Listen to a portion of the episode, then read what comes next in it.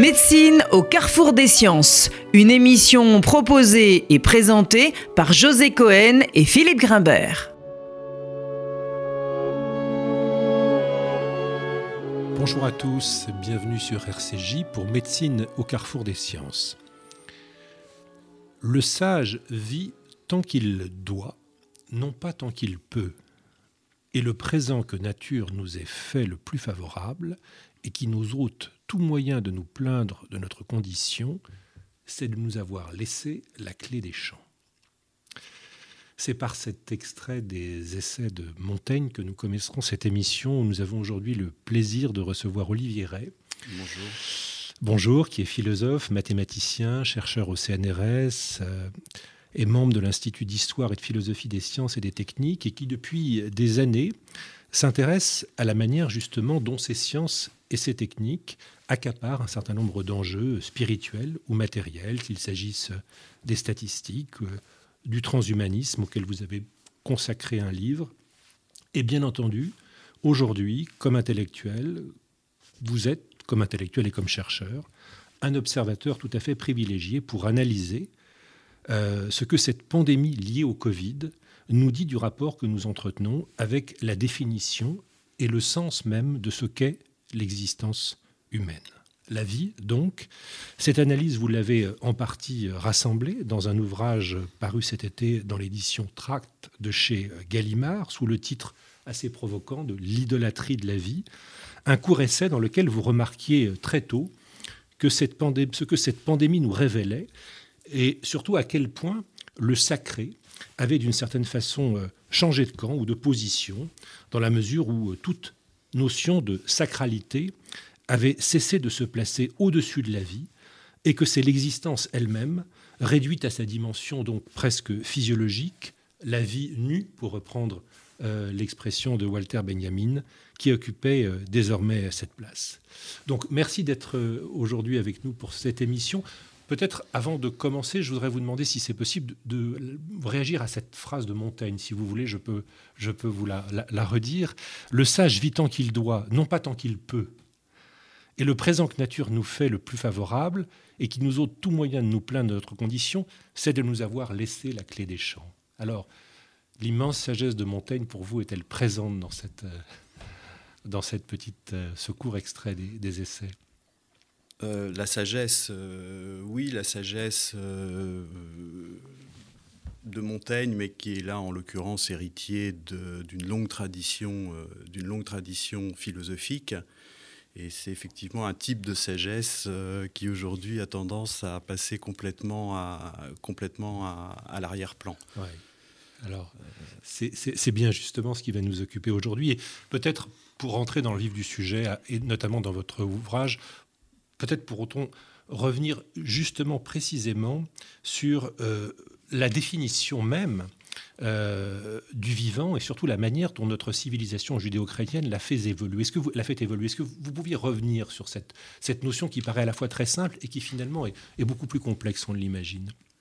Parce qu'il m'avait quand même euh, fait dresser l'oreille, c'était la, phrase qu'avait eue euh, le président de la République au tout début de ce qu'on appelle la crise sanitaire, où euh, dans son discours à la nation, il avait dit que le gouvernement mobiliserait tous les moyens financiers nécessaires pour porter assistance, pour prendre en charge les malades, pour sauver des vies, quoi qu'il en coûte. Hein. Sauver des vies, quoi qu'il en coûte. Hein.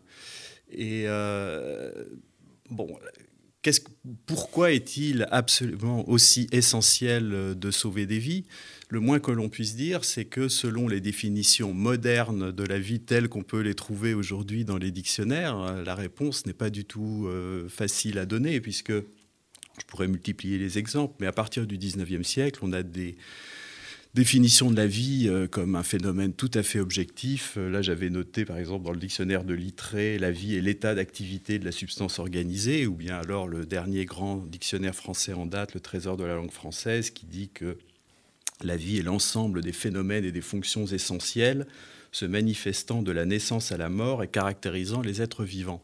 Très bien, bon, pourquoi si vous voulez, si la, vie n'est que cet état d'activité de la substance organisée, pourquoi faudrait-il mobiliser toutes, les, toutes nos ressources pour la, pour, euh, pour, la, pour la préserver? Alors en fait, il se trouve que nous sommes aussi héritiers d'une très longue tradition et que le mot vie, euh, même si aujourd'hui il est défini, par les dictionnaires de façon totalement objective, il est aussi porteur de connotations qui, ont, une, qui ont une longue histoire.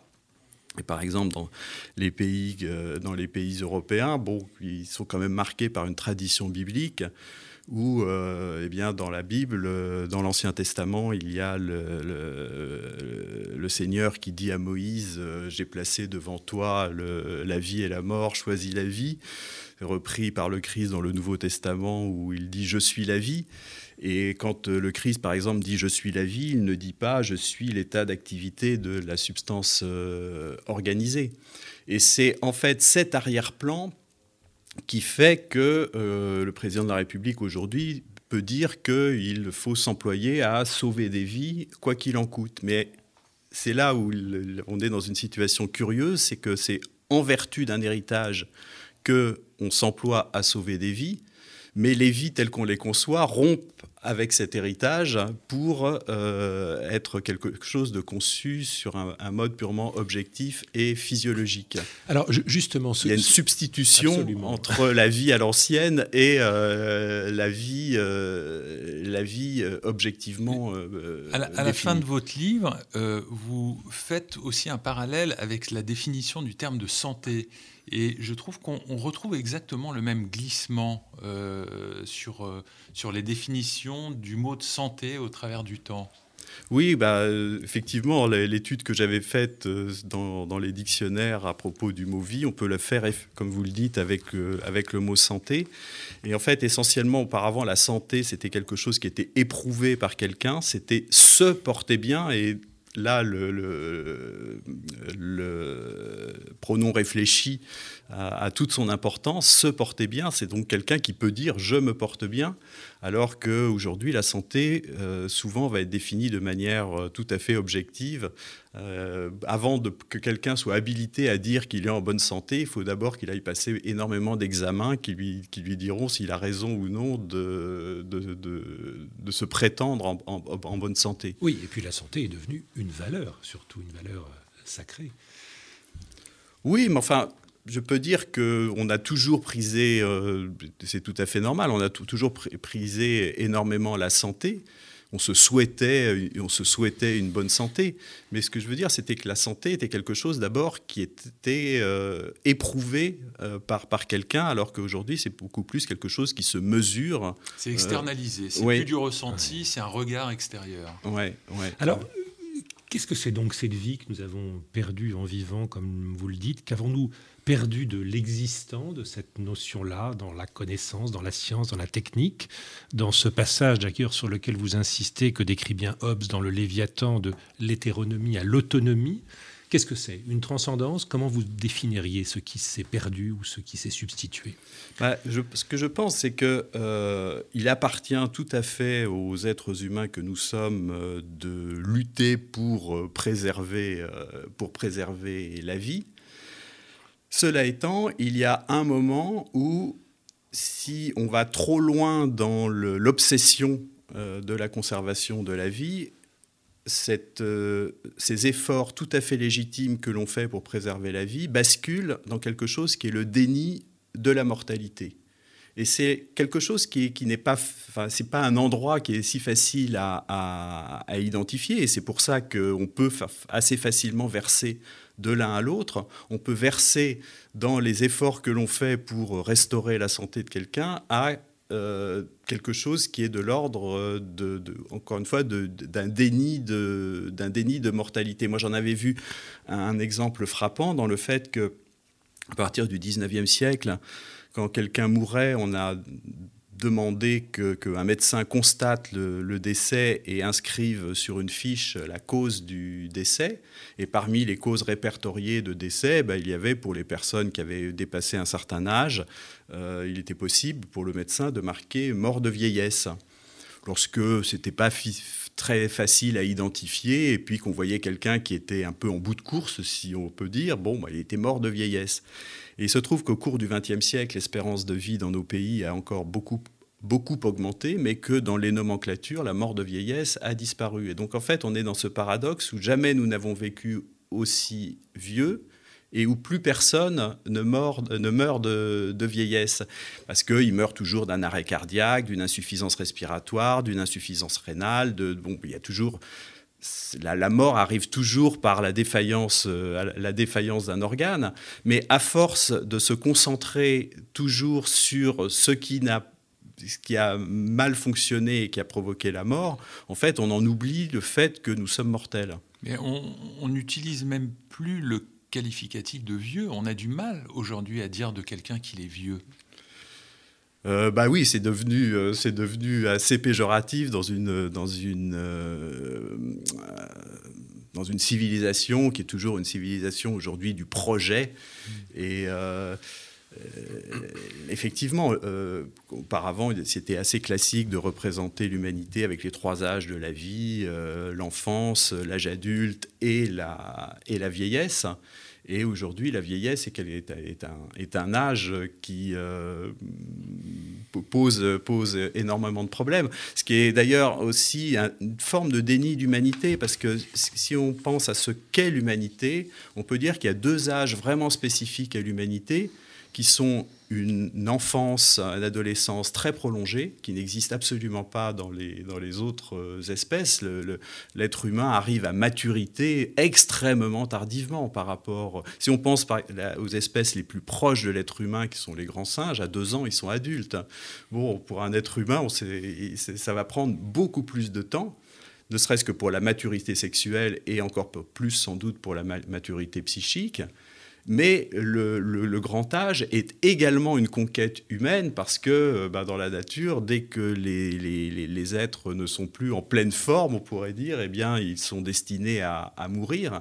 Et c'est la solidarité euh, de la société humaine qui, permet, en fait, à des, personnes qui, atteignent un grand âge de pouvoir continuer à vivre.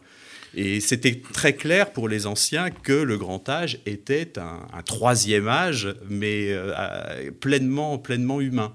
Alors qu'aujourd'hui, il n'est vu que sous l'angle de la déficience et donc quelque chose à refouler.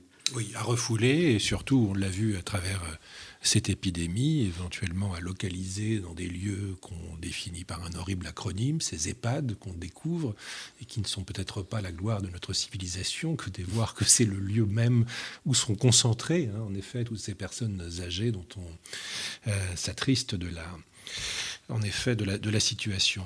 Alors, euh, bon, euh, finalement, euh, si, on, prend une période assez courte, beaucoup plus courte de l'histoire que celle que vous, que vous, qu'elle vous faites référence, ce changement de paradigme, il paraît pas si ancien. Et j'en veux simplement pour preuve la différence qu'il y a eu dans la manière dont nos sociétés occidentales ont réagi à la grippe de Hong Kong, qui s'est produite non pas au 19e siècle, mais à la fin des années 60, qui a tout de même tué un peu plus de 30 000 personnes, hein, je crois, en France. Donc on essaierait un peu en deçà des chiffres mais ce n'est pas une question euh, purement euh, statistique, et dans un silence sociétal, médiatique, politique assez sidérant. Alors, euh, c'est vrai qu'on vivait une période peut-être où le fait historique et le fait politique, la guerre du Vietnam, la conquête de l'espace, avait une, place et une dimension autre. Mais que s'est-il passé dans une période de temps aussi courte de notre histoire pour basculer de euh, cette situation de la fin des années 60 à celle d'aujourd'hui. Comment, comment vous analysez euh, cette, cette, évolution très, très, très brève finalement euh, vous voyez, à la fin des années 80, avec la, chute du mur du Berlin et puis l'effondrement du, du, bloc, du bloc communiste, il y a quelqu'un comme aux États-Unis, Francis Fukuyama, qui a pu prophétiser une, une fin de l'histoire, une fin de l'histoire qui irait vers un monde apaisé, euh, dominé par des démocraties libérales et des économies, euh, des économies florissantes. Alors Francis Fukuyama a été très très critiqué pour euh, ce concept de, fin de l'histoire. Et en fait, personnellement, moi, il me plaît assez mais en un sens particulier. C'est-à-dire qu'en fait, ce que nous vivons, me semble-t-il, aujourd'hui, c'est effectivement provisoirement, hein, je ne dis pas que c'est définitif, mais provisoirement, nous sommes sortis de l'histoire, mais non pas au sens où il n'y aurait plus d'événements où les choses vont se passer de manière paisible. Pas, pas du tout. On, entre, je pense, dans des temps euh, convulsifs, euh, voire chaotiques et, de rupture et, et dangereux. Ça, c'est clair. Mais si vous voulez, ce qui nous arrive n'est plus de l'ordre de l'histoire, il est plutôt de l'ordre d'un gigantesque processus dans lequel le monde entier aujourd'hui est aspiré, et où en fait, alors que c'était les hommes qui se qui, à tort ou à raison, mais en fait qui se voyaient comme les acteurs de l'histoire, ceux qui faisaient l'histoire. L'histoire, c'était quelque chose de fabrication euh, humaine. Aujourd'hui, ce qui nous arrive, alors certes, c'est à, cause des êtres humains, mais c'est quelque chose que les êtres humains ne maîtrisent plus. C'est quelque chose qui nous arrive. Vous voyez, l'histoire, c'est pas quelque chose que l'on fait, c'est quelque chose qui nous arrive. Euh, on, était auparavant dans des philosophies du devenir. Aujourd'hui, on devrait basculer dans des philosophies du survenir. Que nous arrive-t-il? Qu'est-ce euh, qui survient? Et je pense qu'à partir du moment où on sort précisément d'une conscience d'habiter euh, l'histoire, vous voyez, quand vous comparez très justement avec ce qui s'est passé avec cette grippe de Hong Kong, qui était, en, qui est arrivé en 1968, début 69, quelque chose comme ça. Bon, effectivement, on avait la guerre du Vietnam, on avait la contestation euh, un peu partout dans le, dans le monde. Et là, vraiment, on avait des gens qui, étaient, qui, qui avaient la sensation de vivre euh, l'histoire. Et c'était ça, la, la grande affaire.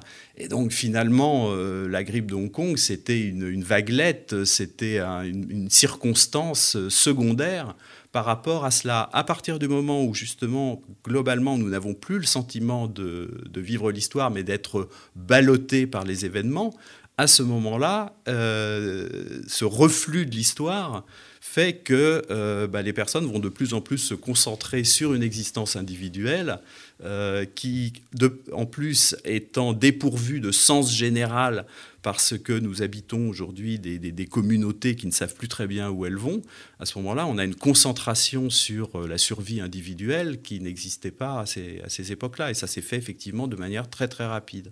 Mais alors, c'est quoi ce processus dont vous parlez? Parce que euh, vous dites, euh, par exemple, les dirigeants, ils ne dirigent que dans la mesure où ils sont les serviteurs zélés de ce processus en question. Alors, c'est quoi ce processus que, dont vous parlez? Qui, qui qui serait comme une espèce de vague dans laquelle on, serait submergé et, sur laquelle on, ne peut que aller dans le sens du courant. Bah, c'est une chose que j'avais essayé d'analyser il y a des années dans un livre qui s'appelait Une question de taille. En fait, là où c'est pas facile, si vous voulez vraiment à, repérer clairement les choses, c'est que euh, conceptuellement, il n'y a pas eu de, différences énormes qui se sont passées au cours des dernières décennies par rapport à ce qui se passait auparavant. En fait, ce n'est pas une différence conceptuelle, c'est une différence de taille. C'est-à-dire qu'en fait, c'est le même processus qui, a lieu depuis, depuis un bon moment, euh, on pourrait dire depuis la, révolution, la révolution industrielle, mais qui, à un moment donné, franchit des seuils en taille qui, lui fait, qui, qui, qui aboutit à des, changements, à des changements qualitatifs. Et il se trouve que depuis quelques décennies aujourd'hui, les processus dans lesquels nous sommes pris ont atteint un tel degré d'importance, euh, ont franchi des seuils en taille, qui fait que bah, la maîtrise qu'auparavant un certain nombre d'instances pouvaient en avoir, euh, par, exemple des États, en fait, euh, leur échappe. Et donc, en fait, alors qu'auparavant l'État pouvait espérer mettre au service à son propre service un certain nombre de processus. Aujourd'hui, la principale tâche de l'État, c'est de ne pas se laisser complètement submerger par le processus en question. Mais il s'est rien passé, si vous voulez, de spectaculaire. Il s'est juste passé le fait que le processus ayant dépassé une certaine taille, euh, il n'est plus à la mesure des entités qui autrefois euh, le maîtrisaient plus ou moins. Et alors, vous, pensez que euh, les succès dans le domaine sanitaire, par exemple, euh, font un peu l'étayage de ce processus en partie, parce que vous en, vous en parlez beaucoup dans, dans votre, dans votre ouvrage, comme si tous ces succès dans le domaine sanitaire avaient rendu quelque chose d'incontournable, de non discutable. Il y a l'exemple très savoureux euh, que, que, vous évoquez de Geneviève Fioraso qui, euh, euh, au cours d'une discussion, dit bah, il suffit de mettre, d'avancer comme argument un petit peu le, les associations de malades, etc. Puis plus personne conteste rien.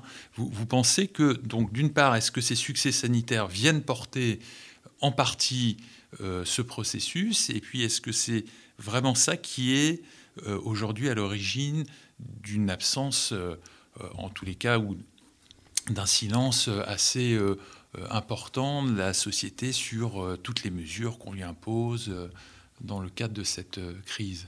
Bah, En fait, vous voyez ce qui se passe aujourd'hui, c'est que, bon, pendant longtemps, on a pensé que, alors à tort ou à raison, mais enfin, on pensait que le développement technologique pouvait être au service de la population et, des, nations qui composaient et des nations qui regroupaient ces populations.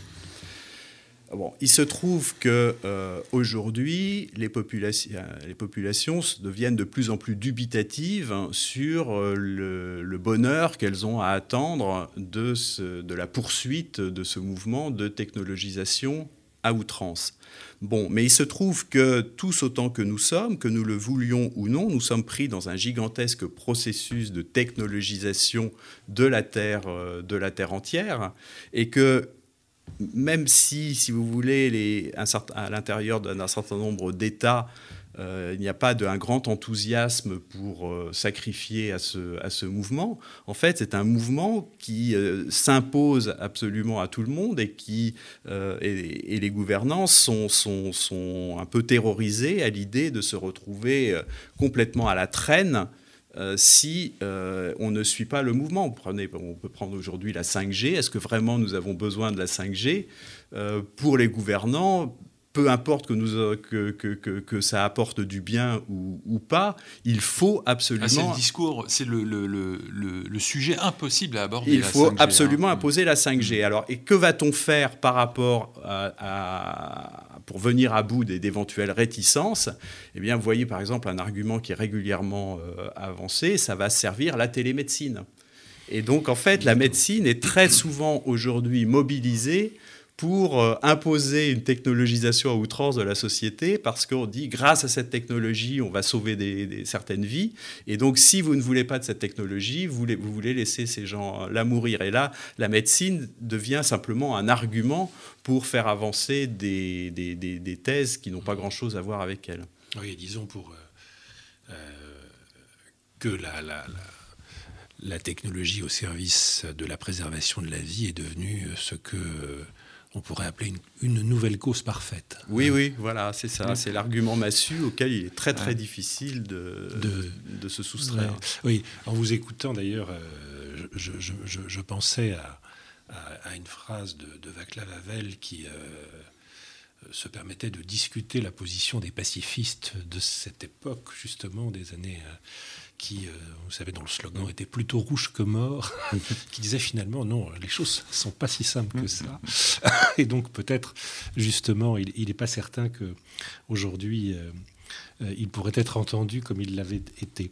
Alors, nous allons marquer une, une, courte pause musicale. Et donc, vous avez choisi comme premier extrait euh, Stefano Landi, Homo Fugit Velut Umbra. Peut-être nous dire quelques mots sur ce choix, euh, Olivier Ray.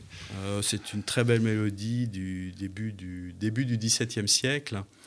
dont dans le refrain il est dit bisogna morir et nous devons mourir. En fait, c'est un, c'est un, un chant qui rappelle que nous, notre, notre mortalité, mais ce que je trouve très beau dans ce chant, c'est que à la fois il est dit qu'il il nous est rappelé notre mortalité et sur, sur, un, sur un air et d'une manière extrêmement euh, entraînante et, et, et, joyeuse. Et en fait, c'est ce, cette conjonction qu'il y a de la joie de vivre avec notre condition mortelle que je trouve admirable. Oui, d'ailleurs, ça me fait penser à un leader de Brahms qui reprend l'Ecclésiaste, qui dit hein, il faut que la bête meure, mais il faut aussi que l'homme meure, il faut que les deux meurent.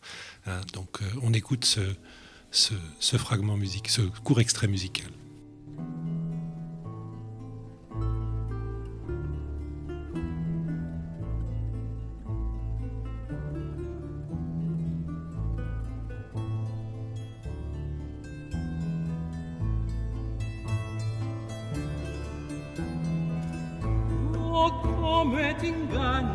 Pensi che gli anni non hanno a finire, bisogna morire, bisogna morire, bisogna morire.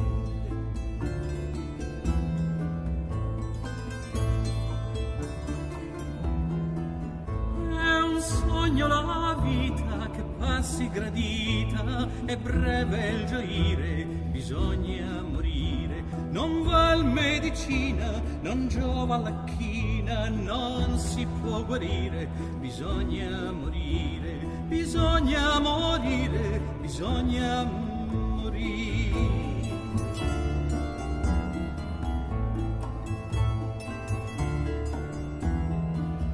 Non vogliono sperate minarie bravate che caglia l'ardire, bisogna morire dottrina che giova, parola non trova, che plachi l'ardire, bisogna morire, bisogna morire, bisogna morire.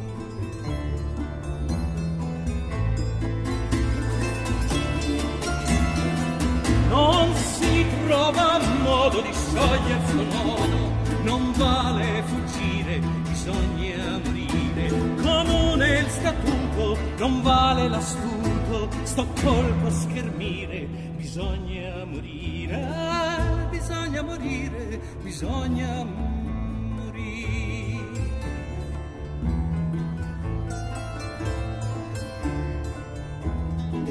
La morte crudele, a tutti è infedele, ognuno svergogna, morire bisogna è puro pazzia o gran frenesia par dirsi menzogna morire bisogna morire bisogna morire bisogna.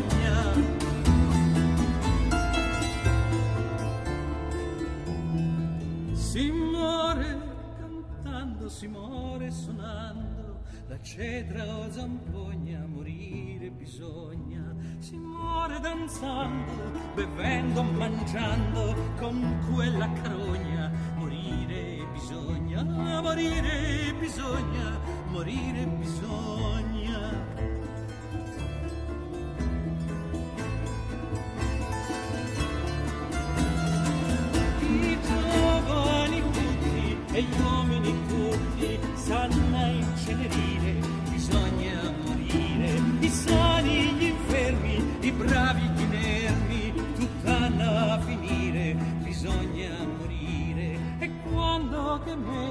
ti pensi nel seno, ti viene a finire, bisogna morire. Se tu non vi pensi, hai persi i sensi, sei morto e puoi dire bisogna morire, bisogna morire, bisogna morire, bisogna morire, bisogna morire, bisogna morire, bisogna morire, bisogna morire. Bisogna morire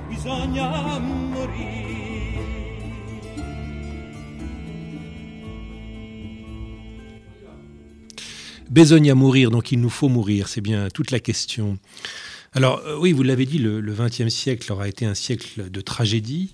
Euh, vouloir en finir avec la tragédie, c'est certainement une bonne chose, mais est-ce qu'on n'est pas aussi en train d'en finir avec le tragique, avec la finitude, avec la fatalité, pour ne faire de l'existence qu'un but en soi? Olivier Ray. Bah, à vrai dire, si véritablement on en finissait, pourquoi pas Mais le problème, c'est qu'on n'en finit pas. C'est-à-dire qu'on finit toujours bien par, euh, on finit bien euh, toujours par mourir. Mais je l'ai dit, ce qui, se passe, c'est que autant il est légitime de lutter autant qu'on le peut contre la mort, autant il ne faut pas que cette lutte contre la mort devienne un déni de, un déni de mortalité.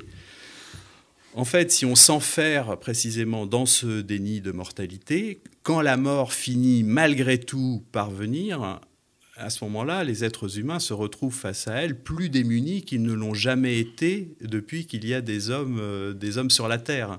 Et donc, en fait, c'est ça, si vous voulez, la, situation un peu tragique que nous pouvons avoir aujourd'hui, c'est que l'espérance de vie a énormément augmenté, mais peut-être que la mort n'a jamais été quelque chose d'aussi euh, horrible euh, qu'elle ne l'est aujourd'hui. Il ne faut pas, de toute façon, se leurrer. Elle, est toujours, elle a toujours une dimension euh, terrifiante, hein, mais peut-être qu'elle n'a jamais été autant par le fait qu'elle a par le déploiement des moyens, était toujours considérée comme quelque chose que l'on pouvait euh, repousser. Voilà, c'est une définition qu'on pourrait donner oui. de, la mort aujourd'hui, c'est euh, la repousser. Bon, euh, et, mais, mais, en fait, comme on ne peut pas la repousser à l'infini, lorsqu'elle arrive malgré tout, euh, c'est quelque chose de plus dramatique que cela ne l'a jamais été. Et l'œuvre absolument extraordinaire là-dessus, c'est le, le, le, court récit de, de Tolstoï qui s'appelle La mort d'Ivan Illich. Oui, dont vous parlez dans votre, dans votre livre, absolument. Et qui, qui, qui, qui, vraiment a très très bien saisi, il y a de ça maintenant euh, déjà plus d'un siècle, très très bien saisi cette nouvelle situation, enfin la, la situation de l'homme moderne face à, face à la mort, quelque chose qui lui arrive dessus euh, de, et, vis-à-vis de, de, de, quoi il, il, est, se retrouve complètement dé, démuni. Oui. Et euh, Tolstoï, dans son récit, fait le contraste avec... Euh, le, le, le, magistrat qui va mourir et qui est complètement démuni fa face à la mort. Et le seul, finalement, dans sa maison qui peut lui apporter quelques réconforts, c'est un moujik qui lui, lui euh, a encore des ressources pour, ouais. pour, affronter, pour affronter cela. Alors venons-en un peu à la, à, la, à, la, à la, gestion, si l'on peut dire, politique de cette, de cette épidémie et de, ce, de la manière dont se traite cette question de l'existence. On a assisté à une mobilisation sans précédent des moyens médicaux, techniques, politiques pour limiter le nombre de morts, ce qui peut d'une certaine façon être considéré comme l'honneur de nos civilisations, mais à quel prix? Robert Redeker, très récemment, dans un, dans un article paru dans le Figaro, parle, lui, d'un véritable renversement anthropologique inédit où l'on se réclame de la vie, celle des plus âgés, pour limiter drastiquement celle des plus jeunes, celle de l'économie, de la culture, qu'il qualifie, lui, de révolution sanitariste. Est-ce que vous partagez ce point de vue ou quelle est votre, analyse de, cette, de ce point de réflexion? Oui, je pense que c'est une, c'est une réflexion euh, intéressante. J'avais d'ailleurs été aussi assez euh, frappé par une expression qu'avait eue au début de, la crise le président de la République, euh, qui avait parlé de guerre contre le coronavirus. Mais en fait, ce qui est assez curieux, c'est que normalement, dans une guerre, de peut demander à des citoyens de mettre en danger leur vie pour, une, euh, pour des valeurs collectives.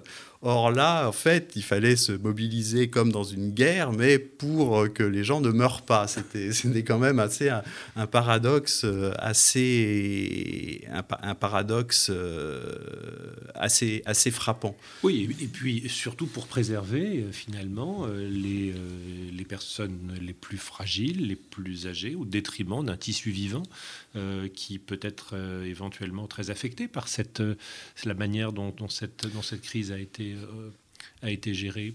Oui, mais là, c'est en, fait, en ce sens qu'il parle de renversement anthropologique, c'est-à-dire ouais. d'inversion complète. Mais les, les, questions sont complexes parce que c'est toujours une question de, de, proportionnalité, de dosage. C'est évidemment l'honneur d'une d'une civilisation que de ne pas sacrifier aussi euh, des personnes qui sont déjà euh, affaiblies euh, pour le, bah, au, au, au bien-être au bien-être euh, général. Le fait de se soucier des plus vulnérables est quelque chose de tout à fait, euh, de tout à fait estimable.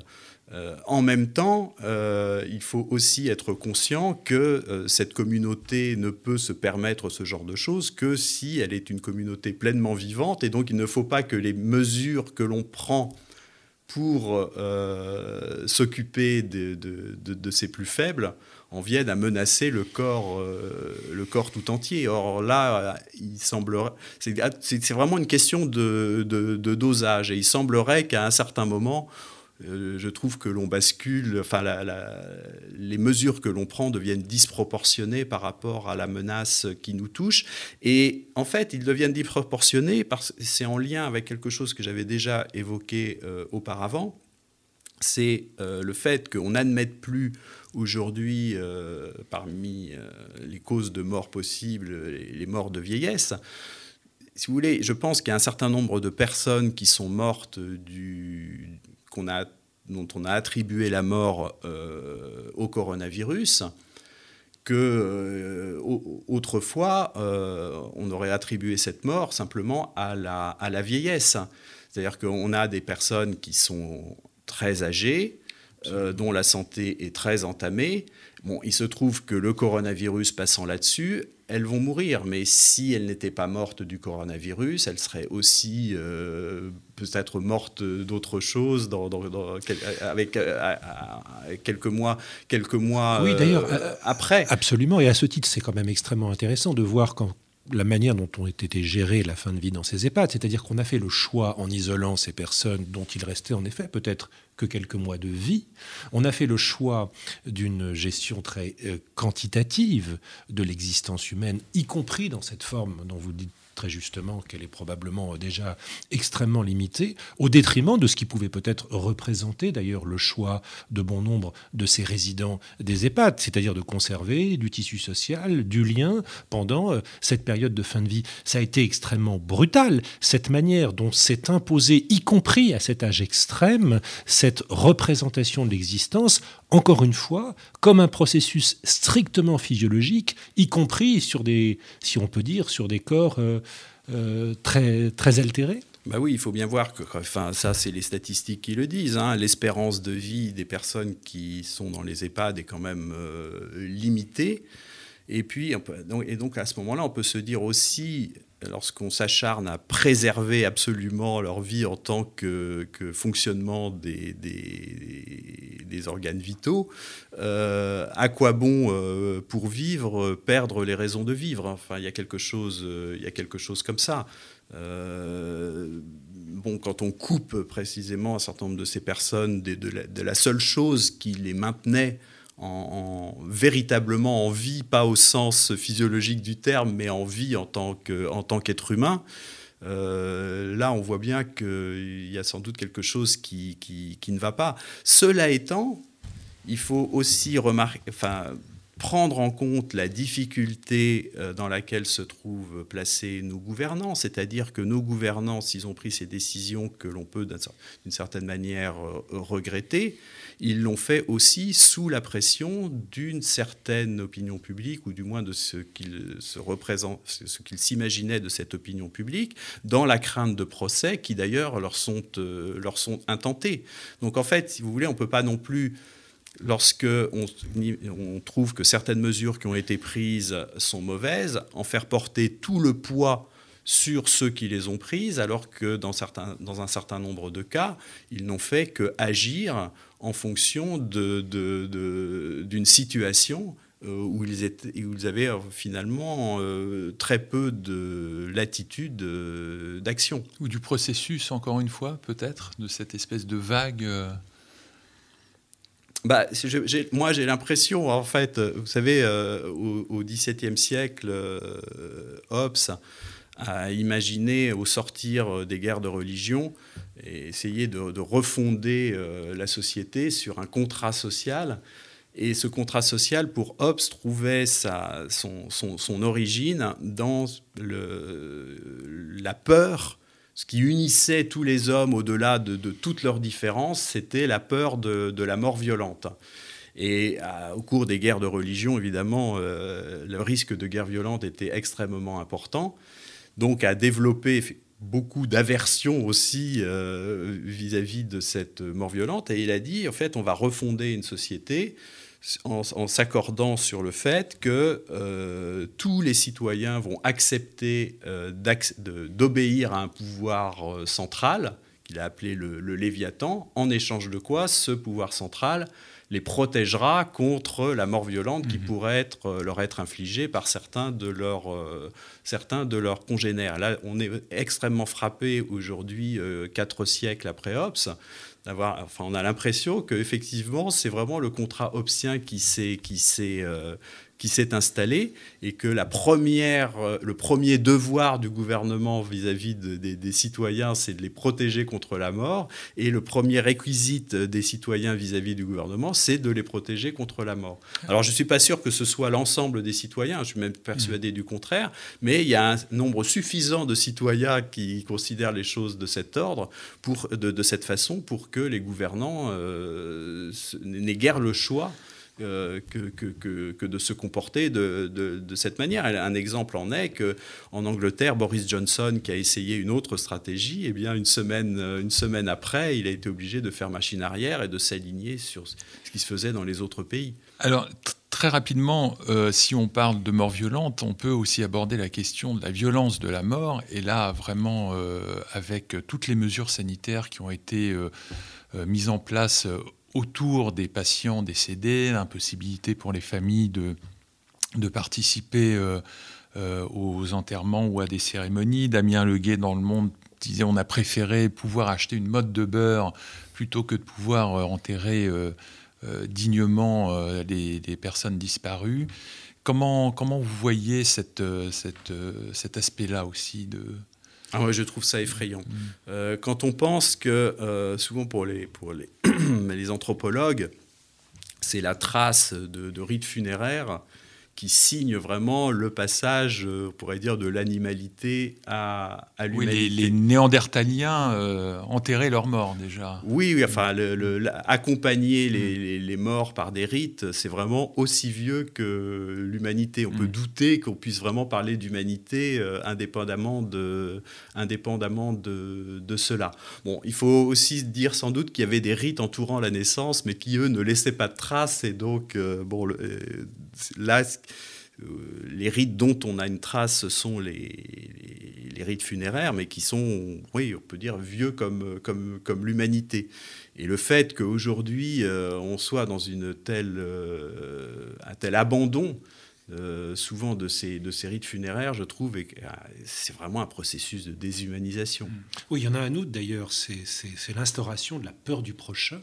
Hein, cette espèce de peur virale ou, ou moléculaire euh, qui nous a forcé euh, là aussi à faire table rase d'un certain passé civilisationnel et relationnel qui s'est introduit dans nos modes de vie. Oui, bah alors là, on est vraiment dans, le, dans, le, dans ce que disait Hobbes. Hein, l'homme est un loup pour l'homme. Hein.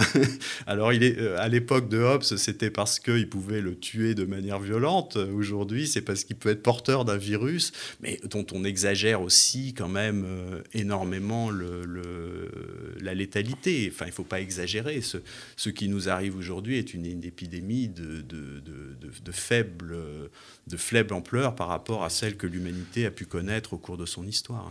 On y reviendra. On marque une, somme avec Olivier Ray. Nous marquons une deuxième pause musicale. Et pour ce deuxième extrait, vous avez choisi les Rita Mitsuko, Marsa Balia, qui est, fort différent du premier. Très différent, euh, très différent du premier, mais qui a quand même un point commun, puisque c'est l'évocation aussi de quelqu'un qui, qui, qui, a perdu la vie, là, en l'occurrence par un, par un cancer, mais qui donne lieu à une musique aussi extrêmement euh, exubérante. Et je trouve cette, conjonction de, de, de, la mort, mais aussi et de l'exubérance de la vie, comme euh, faisant partie de notre condition. On écoute cet extrait.